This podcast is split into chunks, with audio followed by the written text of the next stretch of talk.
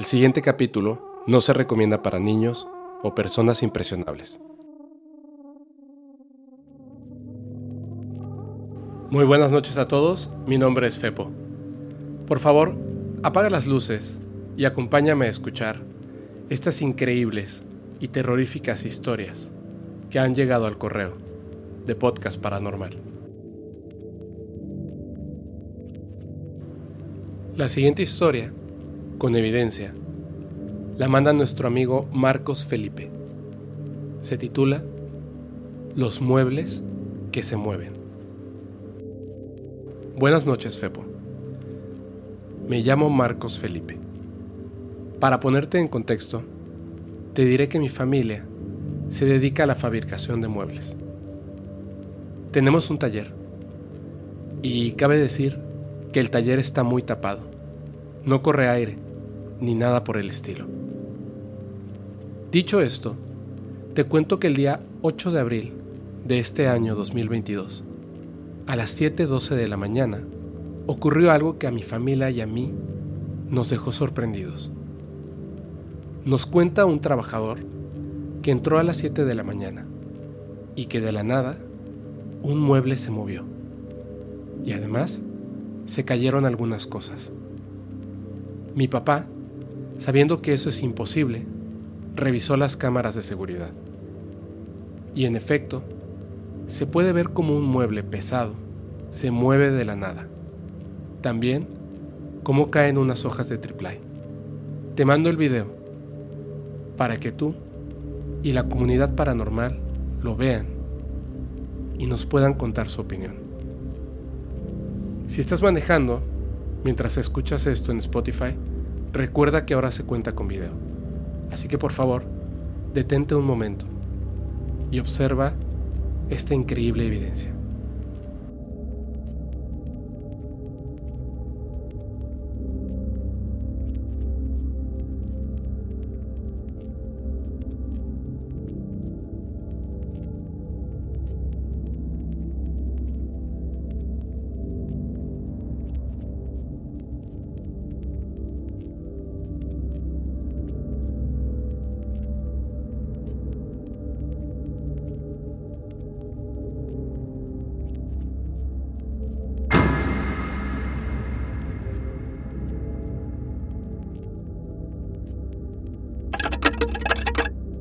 La siguiente historia nos la envía nuestro amigo Ángel y se titula Mi amigo Scooby. Mi abuelita se había ido a arreglar unos papeles a la ciudad, así que yo me quedé solo, cuidando la casa. Aseguré las puertas y las ventanas, y una vez hecho esto, me acosté a dormir. Te voy a matar. Sal de ahí que te voy a matar. Escuché una voz terrorífica. Me levanté y busqué a mi alrededor, pero no había nadie. Sin embargo, escuché que afuera de la casa alguien estaba rondando. Sé que estás ahí. Sal que te voy a matar. En ese momento, vi en mi habitación a mi amigo Scooby. Grité con emoción. Scooby, amigo, él se acercó, puso sus patas sobre mis hombros y me lambió la cara. Fue un momento muy feliz, pero imposible. Tiempo atrás, tuvimos que dormir Scooby, ya que era un perro muy viejo y estaba sufriendo al final de su vida. Sal de ahí que te voy a matar. Los gritos continuaban en el exterior. Mi perro comenzó a ladrarme no sé cómo explicarlo. Yo sabía que él intentaba despertarme. Desperté empapado en sudor. Y vi mi reloj. Eran las 3 de la mañana. Escuché a esta persona, afuera. Seguía gritando. Te voy a matar. Sal de ahí que te voy a matar. No había duda. La persona estaba gritando desde fuera de mi casa. Me asomé con cuidado por las ventanas pero no había nadie. Hubo un momento de silencio. Todo estaba en calma. Me acosté nuevamente. Vi la sombra de una persona pasando por la ventana. Te voy a matar. Sal que te voy a matar. Recordé mi sueño, cuando mi perro me ladraba. Sentí que estaba tratando de protegerme. Quería que me defendiera. Me armé de valor y grité con todas mis fuerzas. Ya cállate, o yo te mataré a ti. La persona, o lo que sea que eso era, dejó de gritar. Solo vi su sombra pasar una vez más por la ventana y luego todo quedó en silencio. Scooby, mi viejo amigo, me había protegido esa noche, como lo hizo cada noche durante 15 años, cuando aún estaba con vida.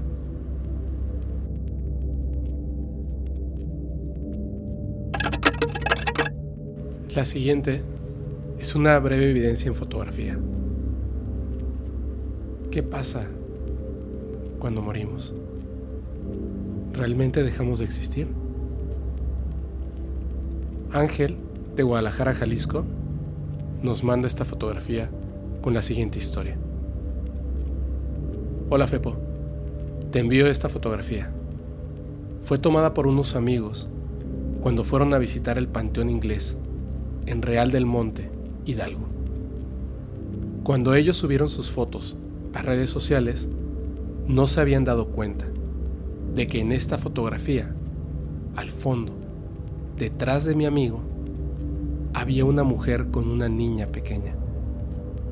Cuando les hice la observación, se sorprendieron y me comentaron, no había gente, y mucho menos una mujer con una niña.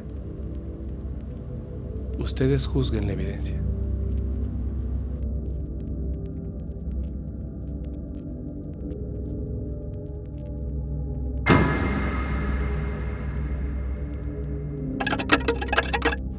La siguiente es una historia que nos manda nuestro amigo Zeus Barón, titulada Los chaneques. Para todos aquellos que no sepan qué es un chaneque, les voy a explicar brevemente.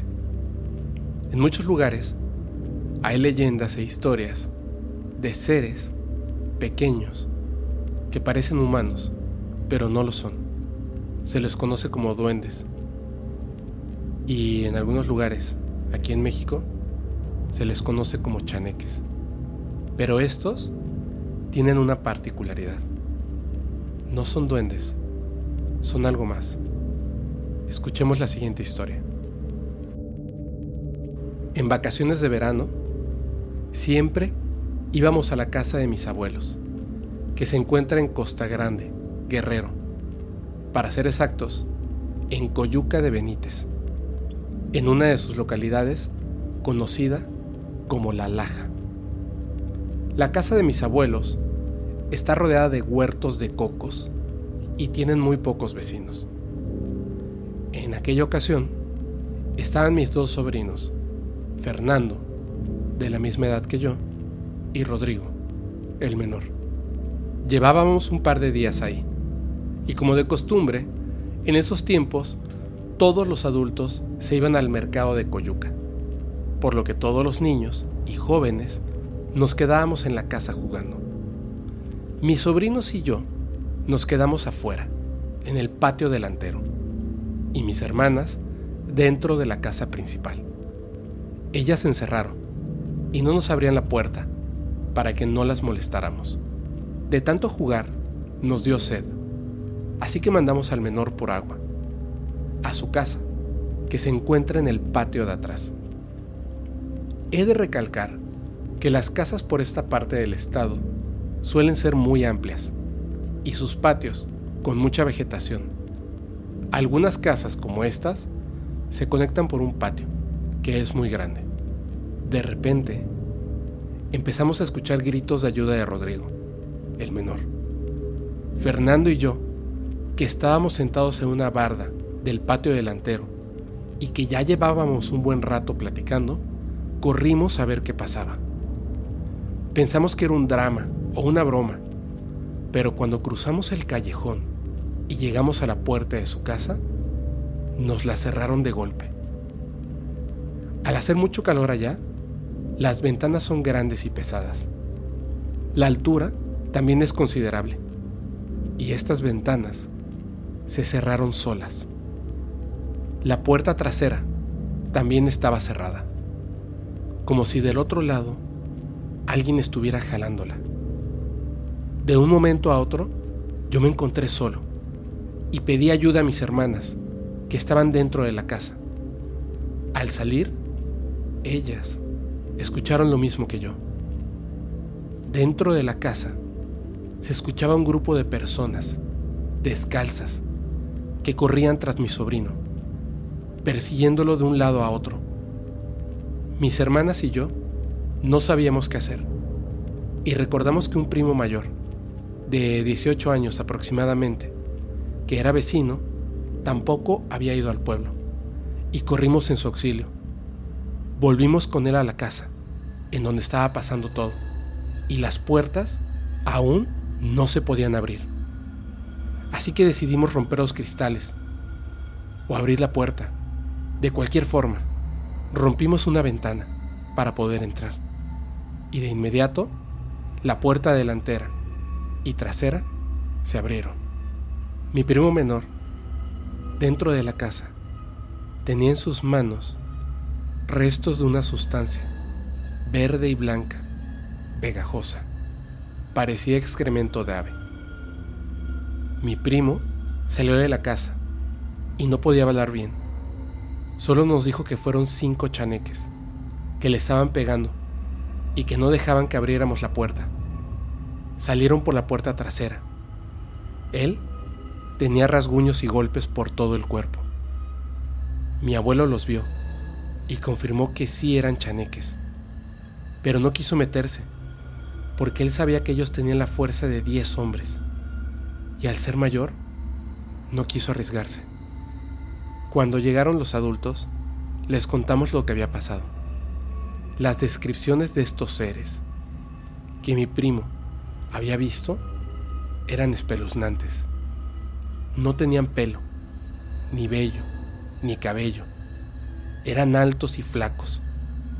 Algunos eran medianos, con un brazo más grande que el otro. Y otros eran pequeños.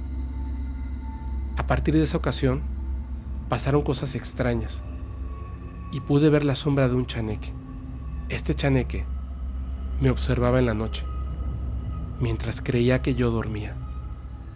Desde aquel día, mis primos y yo quedamos marcados por siempre.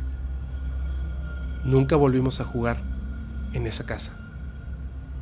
Y cada vez que nos decían que era la época de vacaciones y había que regresar, inventábamos cualquier pretexto.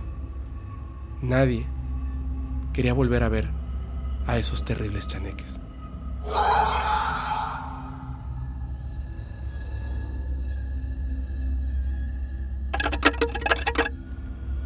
La siguiente es una evidencia con una pequeña historia. Ten mucho cuidado cuando la veas. Te aseguro que es absolutamente terrorífica. La envía Karina Ibarra desde León, Guanajuato. Una persona que yo conozco llevó a su hija a los juegos de un restaurante muy conocido. Le tomó una foto en el tobogán, pero alguien más sale con ella. Cuando la niña dejó de jugar y llegó con su mamá, ésta le preguntó, ¿quién es esta persona? Y la niña le dijo, es Beto, pero Beto es su amigo imaginario.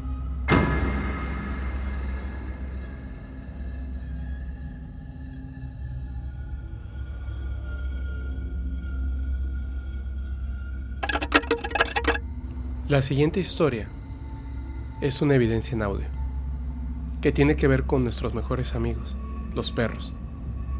La manda Guadalupe desde Tijuana. Es un audio que quisiera que escucharan con atención. Esta es la historia. Hola Fepo. El motivo por el que te escribo es porque ya van dos veces en mi casa, que al fallecer nuestras mascotas, sentimos que vienen a despedirse. La primera ocasión fue mi perrita, que falleció de una enfermedad. Estuvo sufriendo bastante. Yo hice todo lo posible por salvarla, pero no lo logré. Lloré mucho y a los días me llegaba su olor. Sentía su presencia al lado mío. Eso me hacía llorar bastante, pero a la vez me hacía sentir feliz por volver a sentirla. Con los días, esto fue desapareciendo y a la fecha no ha vuelto a ocurrir.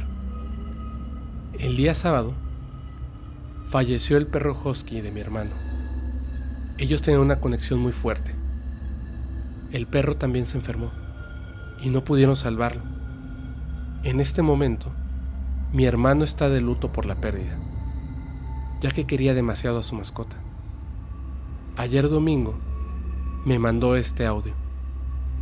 Le pasó algo parecido a lo que a mí me sucedía.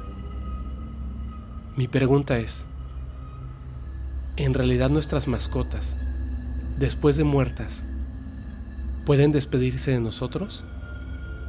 ¿O nos siguen demostrando su amor de alguna manera? ¿O solo es su gestión por la pérdida? Ellos son parte de nuestra familia. Ojalá y algún día se pueda hablar de este tema. Por favor, acompáñenme a escuchar este audio. Hola Lupita, ¿cómo estás? Ah, oyes. Bueno, no sé, tal vez por cómo ando, ¿no? Pero fíjate que, que hoy estaba en la, en la óptica. Pues el, el último lugar donde llevé a, a, a Saga. Y, y pues es de cuenta que pues me sentí raro, ¿no? Estando ahí y ya. Entonces las veces que lo llegué a llevar, pues lo amarraba y su cadenita sonaba. Y ahora estaba ahí, estaba yo en la hacia un lado de la batería. Y se oyó su cadenita. O sea, le escuché, le escuché. Y le escuché cuando él se levantaba y sonaba en el piso y se jaloneaba atrás, así le escuché. Y le y pregunté, Saga, ¿eres tú? ¿Eres tú, Saga? Y y me agaché y así abrí los brazos como lo hacía aquí en la casa. Le digo, si eres tú, Saga, ven, ven, ven chiquito, ven. No te miento, Lupita. Su olor me llegó, o sea, su olor. Y... Ah, no manches. Sentí... Sentí que fue a abrazarme, a que lo acariciara, a despedirse. Ah, no. Eh, sentí que, que fue. Sentí que estaba ahí conmigo. Y. Y me hizo sentir tan. tan chingón. Pero a la vez tan triste de que. No sé, estás. fue difícil, fue. fue raro. Pero lo olí. O sea, su olor me llegó, me llegó y no fue un olor rápido, me llegó como si se me hubiera acercado y para que lo acariciara, para despedirse. No sé.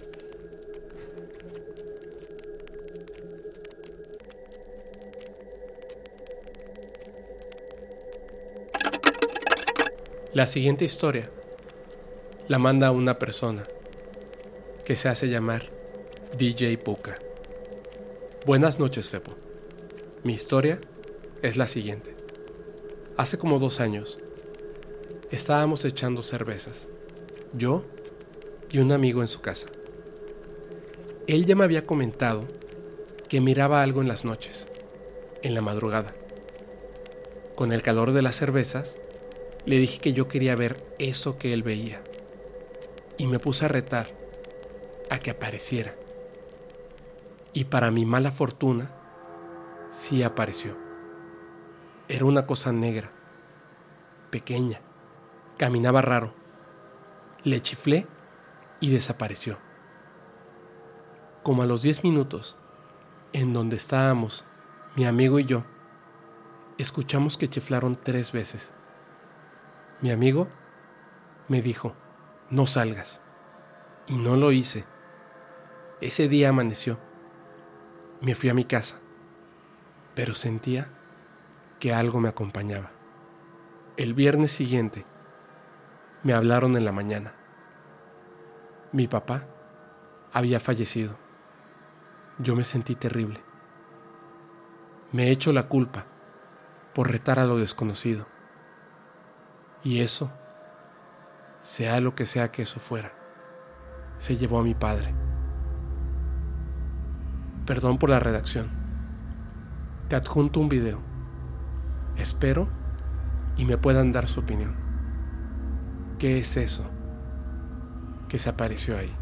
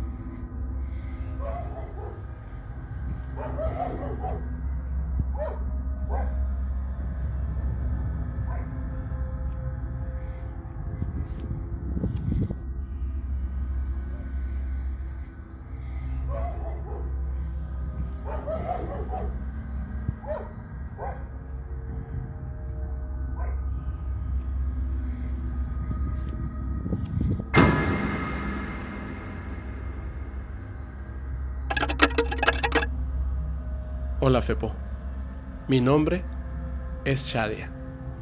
Soy enfermera auxiliar de hospice y terapia paliativa en San Diego, California. Te explico a qué me refiero. El cuidado de hospicio es un tipo de atención médica que se enfoca en el tratamiento de dolor y los síntomas de un paciente terminal, atender sus necesidades emocionales y espirituales al final de su vida. La mayoría de mis pacientes tienen menos de seis meses de vida. Convivo con la muerte todos los días. Voy a contarte de la vez que un cadáver me habló.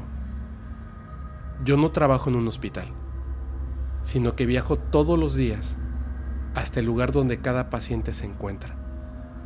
Algunos se encuentran en casas de retiro hospitales y en su mayoría en su hogar.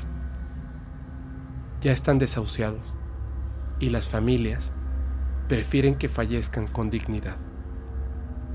Un día, como cualquier otro, salí a trabajar. Estaba corriendo entre cada paciente, puesto que estábamos cortos de personal y casi nadie quiere trabajar en esto. Terminé de atender y darle tratamiento a los dos primeros pacientes. Y me dirigí a ver a mi tercera paciente, corriendo para no llegar tarde. Llegué al boarding care, donde ella se encontraba. Estas son como unas casitas, donde cuidan a los ancianos. Entré, me registré y no vi a nadie. Así que me dispuse a entrar en el cuarto de Alice, mi paciente quien iba a recibir un baño de cama. Me apuré a preparar todo. La saludé como de costumbre y le pregunté, ¿Cómo va tu mañana? Ella respondió balbuceando, sin sentido, riéndose muy tenuemente. Ella padecía de demencia senil y nunca tenía sentido lo que decía. No se podía levantar de la cama y yo solo me reía y seguía hablando con ella. La sentí un poco fría, así que me dispuse a apagar el aire acondicionado y seguía balbuceando, sin sentido, riéndose. Salí del cuarto para ir por toallas y pañales, cuando en eso llega otra enfermera al lugar, de la misma compañía. El trabajo de esta enfermera es solo ir a declarar las muertes. Y me dice, Pensé que no vendrías, pero gracias por venir a hacer cuidado post-mortem. Yo solo me reí y le dije, ¿cómo? Ando corriendo porque me urge terminar con todos los pacientes. Estoy a punto de darle un baño a Alice. Ella me respondió, ¿Alice? ¿Pero cómo? ¿Que no revisaste el correo electrónico? Ella fue descargada del sistema porque la encontraron muerta hoy a las 6 de la mañana y llamaron a la oficina para que yo viniera a declarar su muerte. Eran alrededor de las 10 de la mañana. Cuando ella me dijo eso, sentí ganas de vomitar y una presión en la boca del estómago y me empecé a marear. Yo no quise entrar nuevamente al cuarto, pero tenía que hacerlo para tomar mi maletín. Con mucho miedo, toqué a Alice y efectivamente estaba muerta. No tenía pulso y yo tenía unos segundos de haber platicado con ella. No comenté más detalles. Tomé mis cosas, llené el papeleo de mi visita y me fui, con esas ganas intensas de vomitar. Ni siquiera pude hacer el cuidado post-mortem. Desde esa ocasión, para mí, fue la experiencia más fuerte en mi trabajo. Le supliqué a mi supervisora que me retirara de ese lugar, que no importaba qué tan lejos tuviese que manejar, pero no quería volver más ahí. Y hasta ahora no he regresado. Un día, me atreví a grabar con una paciente que estaba muy inquieta y la luz de una lámpara en su cuarto se prendía y apagaba. Yo pensé que era un falso contacto, hasta que mi paciente se empezó a agitar cada vez más. Tenía mucho miedo. Me armé de valor y solo dije al aire, Can you please turn on the lamp? Algo que sin pensar hice. Cuando lo que sea que estaba en ese cuarto me hizo caso y contestó, encendiendo la lámpara. Me dio mucho miedo. Anexo el video, porque afortunadamente eso lo pude grabar. Disculpa mis palabras, pero tuve mucho miedo.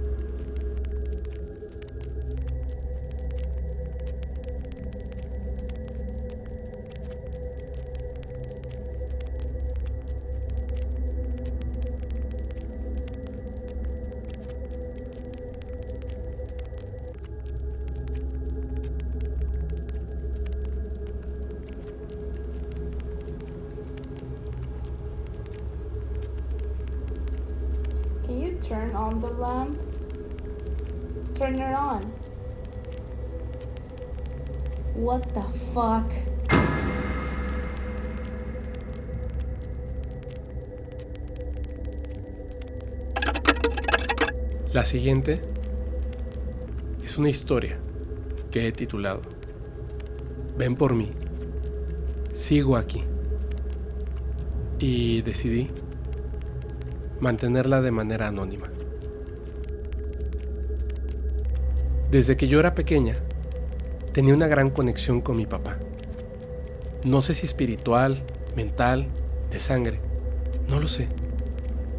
El caso es que siempre que le pasaba algo, yo podía sentirlo. Y sabía que algo le había pasado. Y efectivamente, llegaba y mi papá, evidentemente, estaba accidentado. O le avisaban a mi mamá que él había tenido algún tipo de accidente, a veces menores y otros graves. Una vez, se cayó subiendo las escaleras de mi departamento, estaba en un tercer piso, y cayó como tabla. Mi mamá gritó. Yo lo único que recuerdo es escucharla, que estaba abajo con mi papá. Él no tenía pulso, no respiraba y tenía el pecho inflado. Yo tenía 15 años. Recuerdo acercarme a él y decirle, por favor, no me dejes. En ese instante volvió a respirar, pero estaba inconsciente. Llamamos a la Cruz Roja.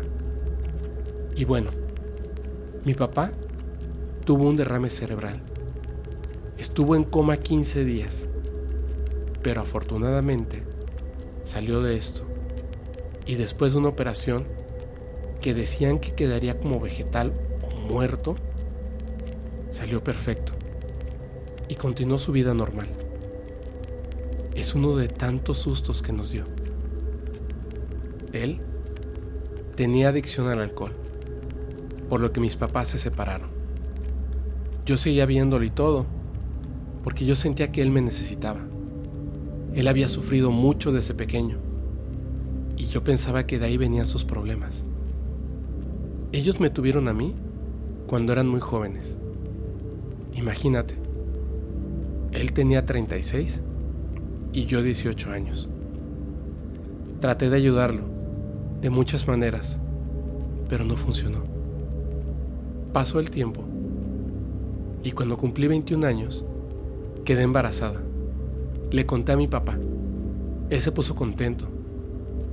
Pero meses después de que naciera mi hijo, decidió irse a Oaxaca. Él no conoció a mi hijo. Me hubiera encantado, porque se llamaba como él. Total, se fue a Oaxaca. Hablábamos seguido. Él se sabía de memoria mi número de teléfono y el de mi abuela. Yo con miedo de que se le pudiera olvidar le decía, por favor papá, anota mi número en un papel para que si te pasa algo, cualquier cosa, me llamen. Él nunca cargaba identificación, pero estaba muy tatuado y siempre me decía, este tatuaje me lo hago para que me reconozcas. Cuando te llamen y te digan, ve a reconocer el cuerpo de tu papá, porque se ha muerto, tú vas a poder identificarme, porque este tatuaje solo lo tengo yo. Esas eran siempre sus palabras. Yo sentía que mi corazón se rompía cada vez que me lo decía. A veces pasaba tiempo y no me hablaba. Y yo aprovechando esa conexión que tenía con él, dormía mi bebé. Y cuando estaba todo en silencio, me sentaba en medio de la sala y decía su nombre varias veces. Pensaba, llámame, quiero saber cómo estás. Te juro por mi vida que siempre me funcionó. Me hablaba a la media hora, o lo sea al siguiente día. Una vez que no me habló, decidí hacer mi ritual. Estuve intentándolo mucho tiempo, pero no me llamó. Le pregunté a familiares de Oaxaca si lo habían visto. Unos decían que sí, otros decían que no. Y yo pensaba, bueno, ya será pronto que me marque. Pero sentí en mi corazón que algo no estaba bien. Pensé, tal vez decidió olvidarse de nosotros y hacer una nueva vida. Pensaba yo, si él está feliz, todo está perfecto. Y me agarré a esa idea. Mal hecho. Debí investigar. Pero bueno, pensé, si el día de mi cumpleaños no me habla, es porque ha muerto. Llegó mi cumpleaños y no hubo llamada. Y pensé, ya no está aquí mi papá. Por supuesto no sabía dónde pudiera estar, pero todo ese tiempo cosas extrañas me ocurrieron. Cuando alguien iba a mi casa y me preguntaba por él, se me caían las cosas. Veíamos que pasaban sombras. De repente, me daban unas ganas incontrolables de llorar. Yo trataba de buscarle la lógica a todo esto, pero una noche lo soñé y me dijo, ven por mí. Sigo aquí. Sigo en Oaxaca. Pero ya me morí. Me desperté de tanto llorar. Tanto que mi esposo se asustó. Y en un momento le dije, mi papá se murió. Se murió. Él me decía, no, no, no, calma. Debe de andar por ahí, en algún lado. Yo entré en llanto y le decía, no, él quiere que vaya por su cuerpo sigue en Oaxaca. Yo lo soñé sin las cicatrices que tenía en su cara, blanco, como una luz extraña detrás de él. Podía ver como una calle y un puente. A la mañana siguiente, me puse en contacto con una tía, su hermana, a la que nunca le hablaba, porque nunca llevé una buena relación con su familia. Y no sé por qué, solo pude pensar en ella. Le platiqué lo que había soñado y cómo hacía meses él dejó de hablarme. Ella hizo un momento de silencio y de repente me dijo, no te preocupes sobrina, yo tengo una amiga que trabaja en el CEMEFO y estoy segura de que si a él le ha pasado algo, ella lo sabría. Así que me dijo, voy a hablarle y si sea algo malo, te marco enseguida. Veinte minutos después, mi teléfono sonó. Era mi tía. Nunca olvidaré esas palabras. Sé fuerte. Hay tres cuerpos que coinciden con la descripción que me enviaste. Y pues tenemos que hacer algo. Yo de inmediato le mandé un mensaje a mi mamá y le dije, por favor, ayúdame. Tengo que ir a Oaxaca. Básicamente ya tenía las maletas listas para salir. Pero primero quería saber si la información que me daban era de verdad. Mi tía de Oaxaca me dijo, hay tres cuerpos que están partidos en mil pedazos. Tienes que venir. Esa noche me fui para allá, junto con mis hermanas y mi mamá. Era un trámite difícil, porque había que declarar hacer pruebas de ADN, etc. Por azares de la vida, mis papás no eran casados y como estaban separados, no podía reconocer el cuerpo de mi mamá. Necesitaban ser sus hermanas, o su madre, o sus hijas. Su mamá había fallecido hace como un año y sus hermanas estaban viviendo en Estados Unidos. Mi hermana era muy chica. Y yo no quería que ella tuviera un trauma tan grande. Así que tuve que ser yo quien reconociera el cuerpo. Según los papeles, lo habían atropellado, pero habían muchas cosas extrañas, porque según esto, murió en noviembre del 2015, pero habían personas que aseguraban que en diciembre habían hablado con él que lo habían visto en una caja de un oxo. Familiares de Oaxaca que lo conocían decían que estuvieron con él. No sabemos realmente qué pasó, pero según su acta, fue aventado por un carro y por el impacto tuvo ruptura de la aorta y murió desangrado internamente. Sí, lo habían trasladado al hospital, pero murió a la media hora. Después del papeleo, Llegó la hora de reconocer el cuerpo. Me pasaron un cuarto donde estaba él, en una plancha de metal, tapado, pero podía ver su cabeza. Habían dos policías, los de la funeraria y dos doctores, quienes me explicaron qué llenar y cómo llenarlo. Y me dijeron, ¿reconoce este cuerpo? ¿Es su familiar? Yo no sé de dónde saqué el valor para no derrumbarme Necesitaba estar segura, así que vi el cuerpo y algo muy extraño me sucedió. Sentí muchas miradas encima de mí, pero a la vez mucha tranquilidad. Y solo pensé, ya vine por ti. Perdóname, perdóname por tardar tanto. Te perdono todo lo que tenga que perdonarte. Ve a donde tengas que ir nosotros estaremos bien y algún día nos volveremos a encontrar. Salí de ahí. Me fui en la carroza con el cuerpo para sepultarlo, ahí mismo, en Oaxaca, porque cremarlo salía muy caro. Antes de entrar a reconocer el cuerpo, Me dijo el médico que me acompañó en el proceso. No entiendo por qué se nos fue a la fosa común. Sus papeles estaban firmados para ingresarlo desde inicios de enero. No sé por qué. No lo sé. Lo siento. Y yo le dije, no te preocupes. Él me estaba esperando. Él solo me vio con cara de tristeza. Y algo curioso es que su hoja ya estaba firmada. Y todo lo de la fosa hacía como 10 días. Y el día de mi cumpleaños sacaron una muestra de su corazón. Así decía el documento. Para que se quedara como evidencia o muestra de que estuvo ahí. Por si lo llegaba a reclamar alguien. Pues ya tenía que irse con el montón. Él me dijo que quería ser encontrado. Como siempre me lo decía. Que yo reconocería su cuerpo todo, todo pasó tal cual como él me lo dijo.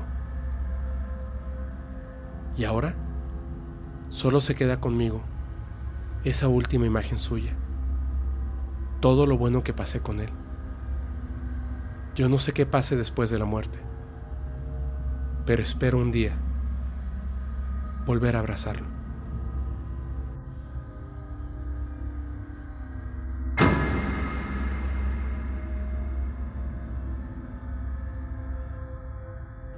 La siguiente es una evidencia que he decidido mantenerla anónima. Dice así. Esta foto les pondrá la piel chinita, Fepo. Nos mudamos a esta casa hace poco.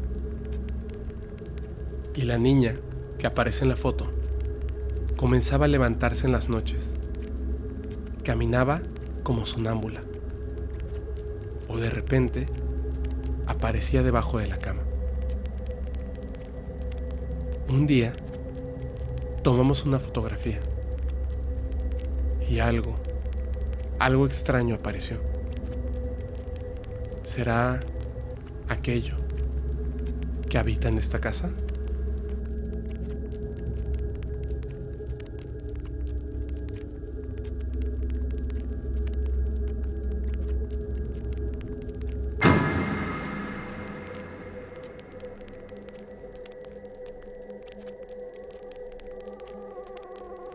Los fenómenos paranormales se presentan de distintas formas.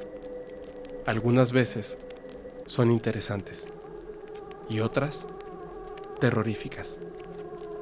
Yo soy tu amigo Fepo y espero que nunca, nunca tengas que vivir una experiencia como esta.